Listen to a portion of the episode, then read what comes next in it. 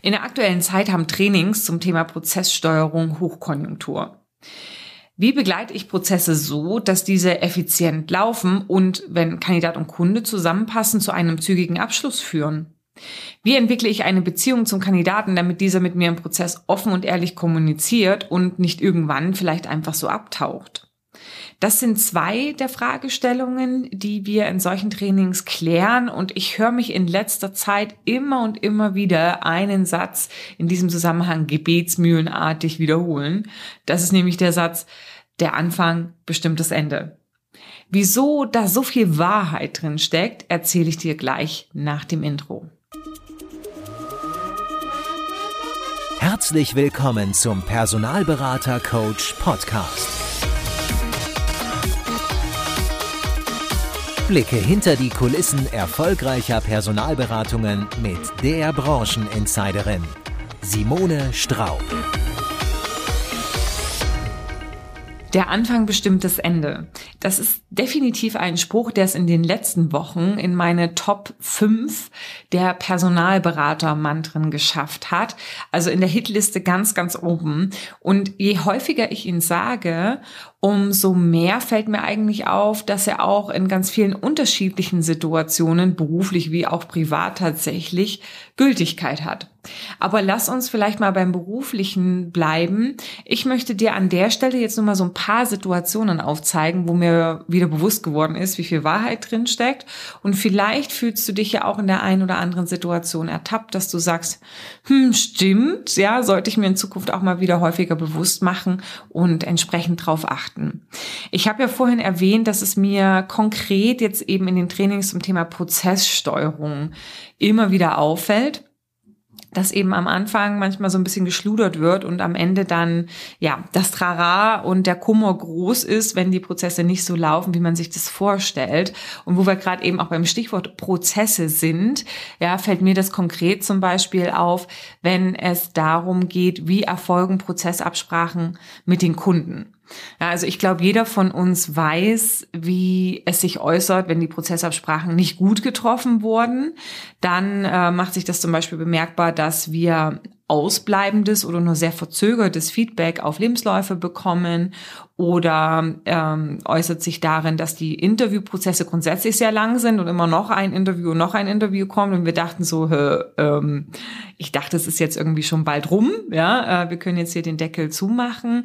Vielleicht verselbstständigt sich auch das Feedback oder die Kommunikation zwischen Kunde und Kandidat im Prozess und ähm, weiter hinten im Prozess, wenn der Kunde ein Vertragsangebot an den Kandidaten macht, sind wir auch komplett raus, was manchmal dazu führen kann, dass Vertragsangebote gemacht werden, über die sich der Kandidat oder die Kandidatin jetzt nicht unbedingt so freut. Und das ähm, kann manchmal eben auch zum Resultat haben, dass ein Angebot abgelehnt wird und sich für ein anderes Angebot entschieden wird. Wobei, wenn wir uns dazwischen geklemmt hätten und im Vorfeld schon mit dem Kunden drüber gesprochen hätten, hätte, hätte Fahrradkette, wäre möglicherweise diese Situation erspart geblieben und der Kunde hätte gleich ein richtiges Angebot gemacht. Also all das sind so Themen, die im Prozess passieren können und wenn dann eben Berater auch mit diesen Themen bei mir im Training sitzen, schaue ich mir sehr sehr gern an, wie denn eigentlich die Prozesssprache am äh, die Prozessabsprache am Anfang erfolgt. Also wenn wir eben im Rahmen der Positionsbesprechung über den Prozess sprechen. Und da stelle ich oftmals eben fest, dass wenn wir zum Beispiel eine 45-minütige Positionsbesprechung haben, irgendwie so 42,5 Minuten über die Position und die Anforderungen und das Team und der Gehaltsrahmen und die Rahmenbedingungen der Stelle gesprochen werden und irgendwie so anderthalb Minuten zum Schluss so ein locker flockiges Statement kommt, wie zum Beispiel, ja, also lieber Kunde, genau, dann äh, werden wir jetzt für Sie auf die Suche gehen und uns innerhalb der nächsten zwei Wochen bei Ihnen zurückmelden.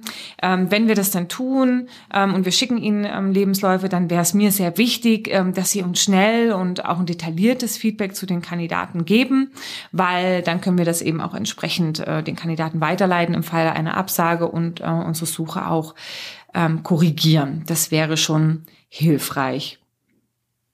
Und der Kunde sagt vielleicht sowas wie, hm, ja, das kriegen wir hin, ist kein Problem. So. ja gut, und dann läuft's jetzt los. Und das war dann so die Prozessabsprache. Und ich denke mir so, okay, also es, es, sind eigentlich ganz, ganz viele Fragen noch offen. Ähm, allem voran eben die Frage, ja, was heißt denn jetzt eigentlich schnelles Feedback auf Lebensläufe?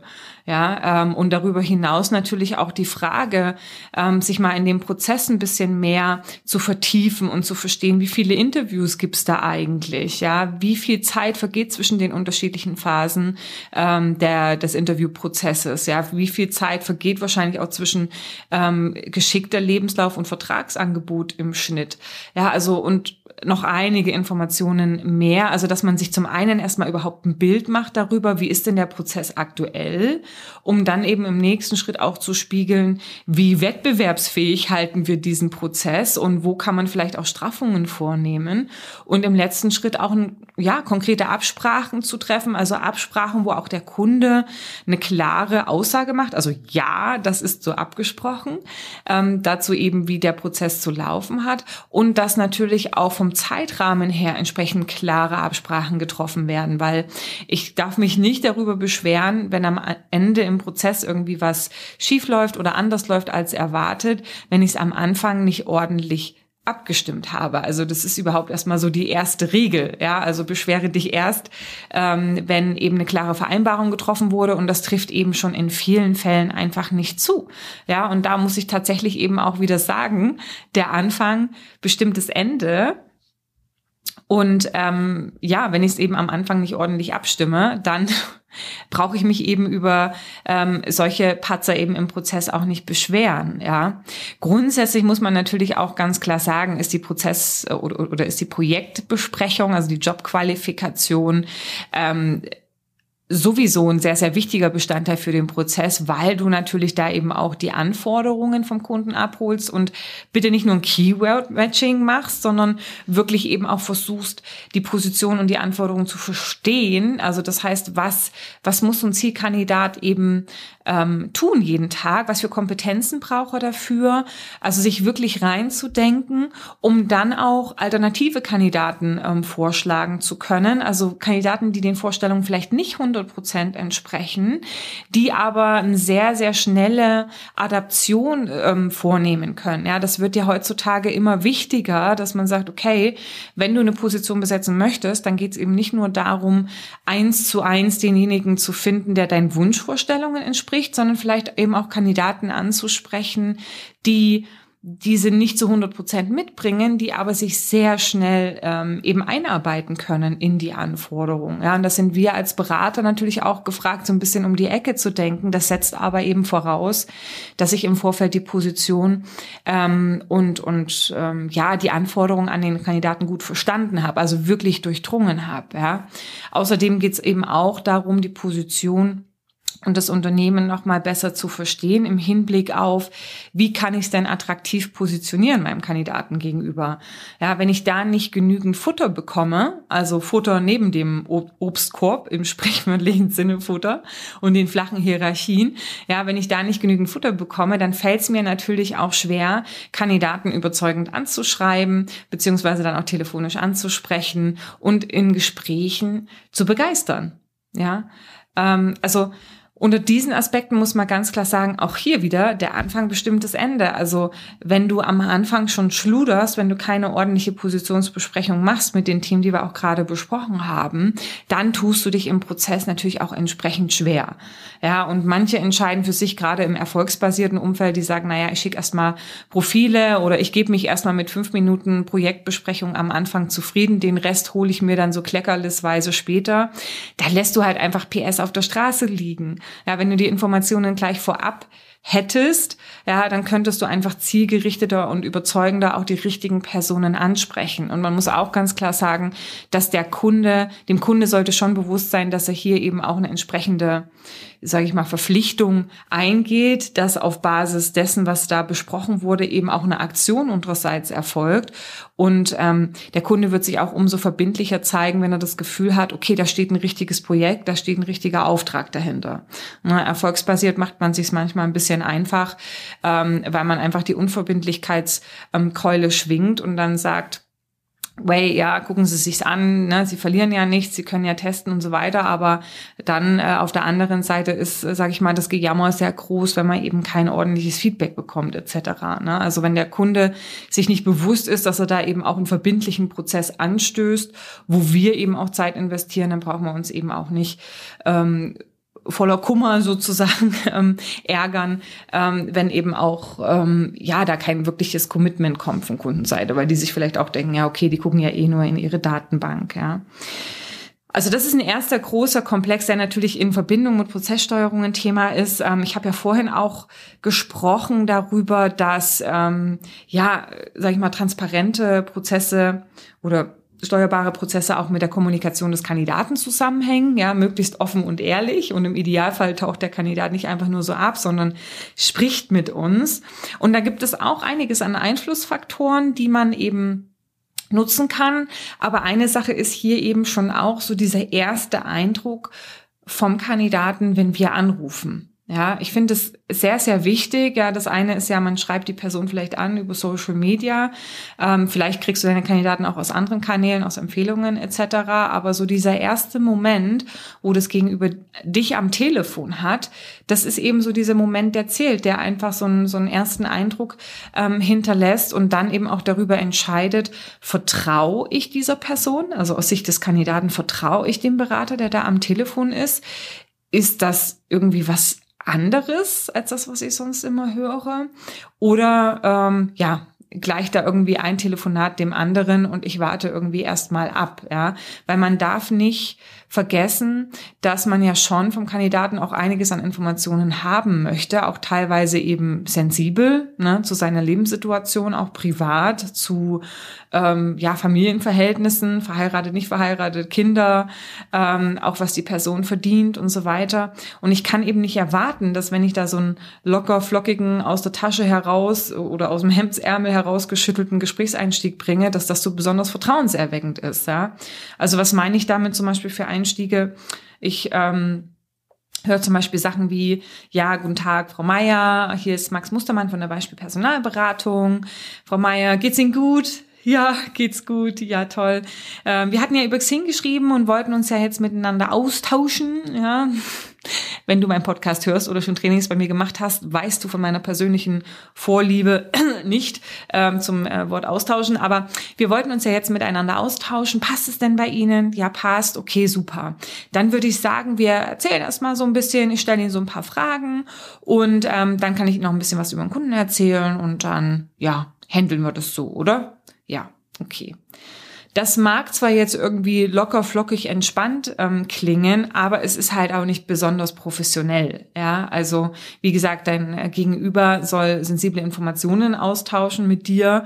Ja, ähm, es soll über Gehalt, Familie, Wechselmotivation und so weiter sprechen und soll sich am Ende auch verbindlich zeigen.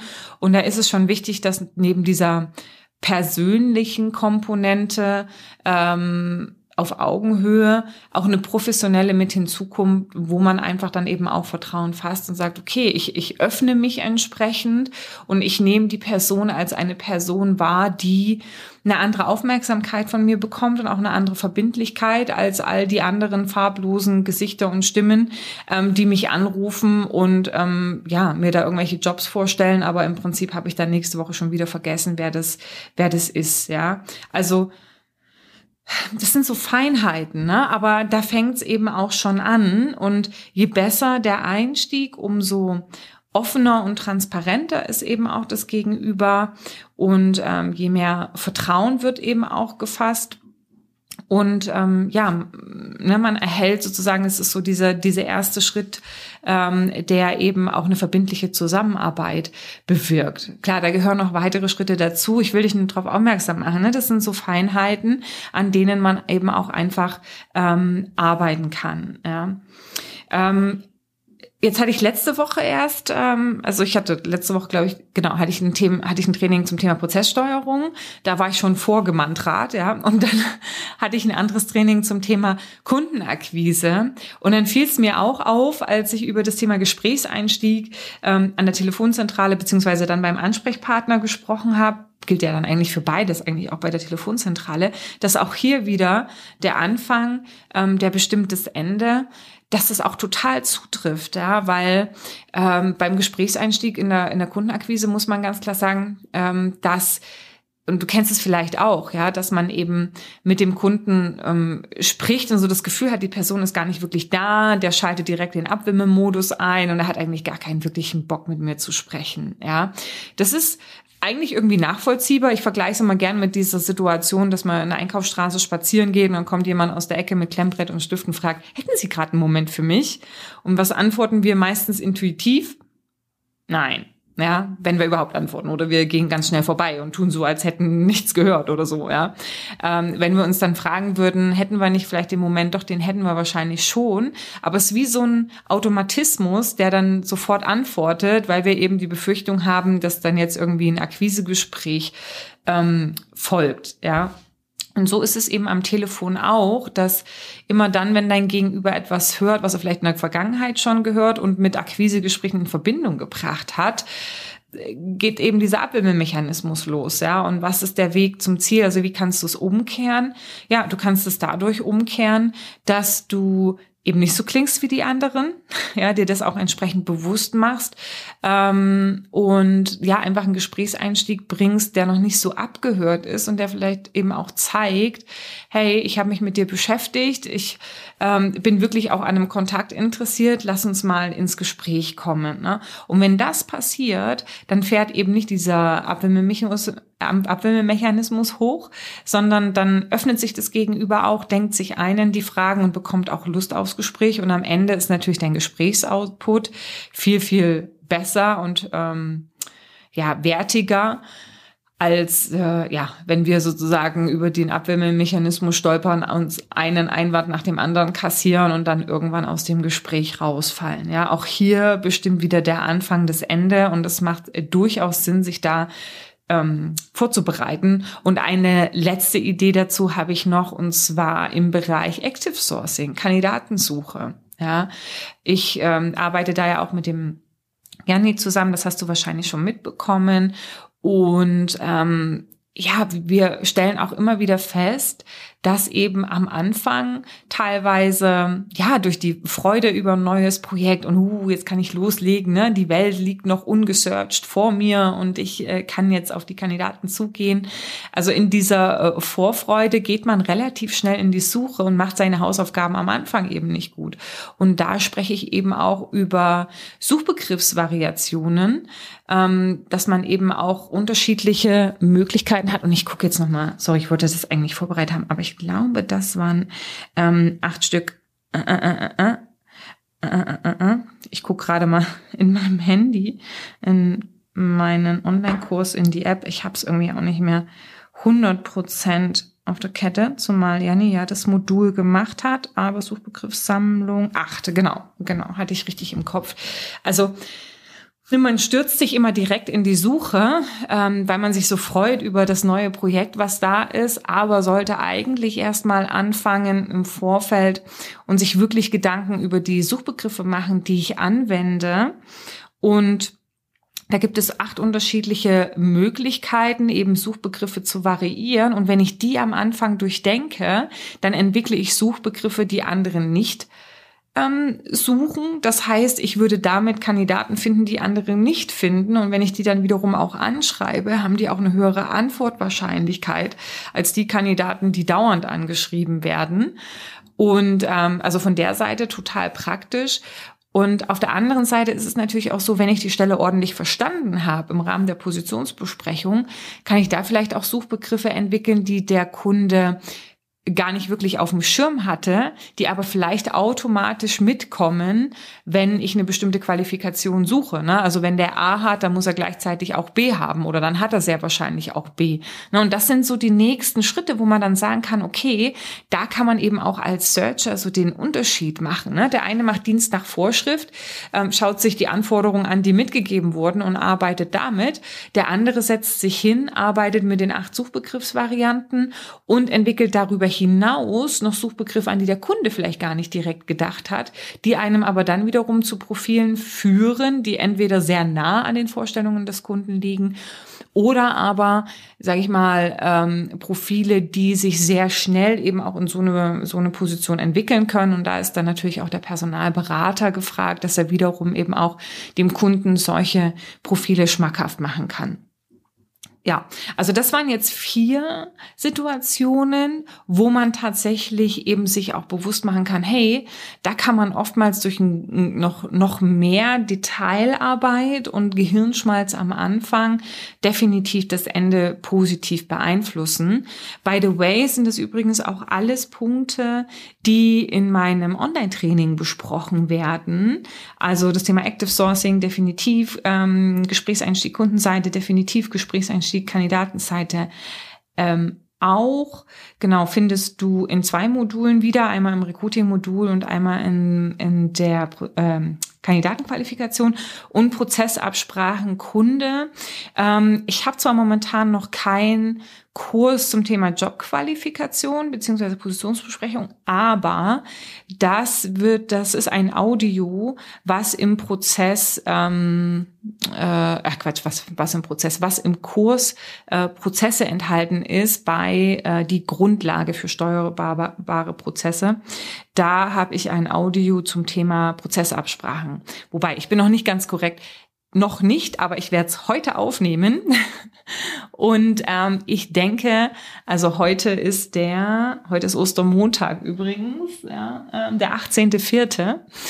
Und ich denke, wenn wir es heute aufnehmen, könnte es in den nächsten zwei Wochen dann online sein. Bis dahin kannst du ja die anderen Inhalte durch ähm, schauen. Aber ähm, auch da wird ein Beispiel drin sein dazu, wie man eben Prozessabsprachen am Anfang ordentlich gestaltet, damit einem der Prozess nach hinten raus eben nicht um die Ohren fliegt.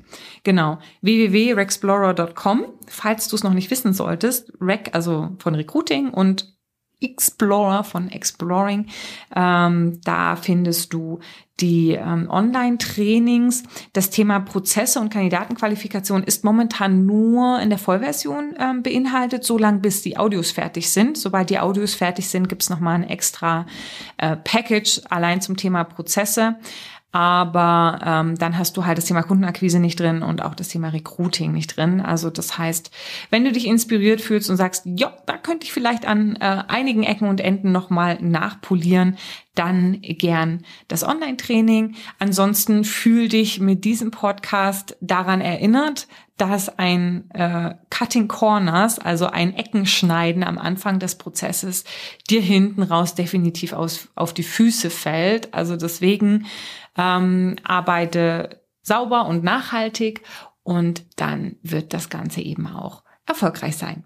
In diesem Sinne, ich werde jetzt mal schauen, ob noch ein paar Ostereier im Garten liegen geblieben sind. Ich hoffe, du hast einen fantastischen sonnigen Tag. Wenn du das hörst, ist ja Ostern schon fast rum. Vielleicht bist du auch in den Ferien und hast mich in den Ferien auf dem Ohr. Dann wünsche ich dir eine tolle Zeit und ähm, freue mich, wenn wir uns bald wieder hören. In diesem Sinne, happy hunting und bis bald.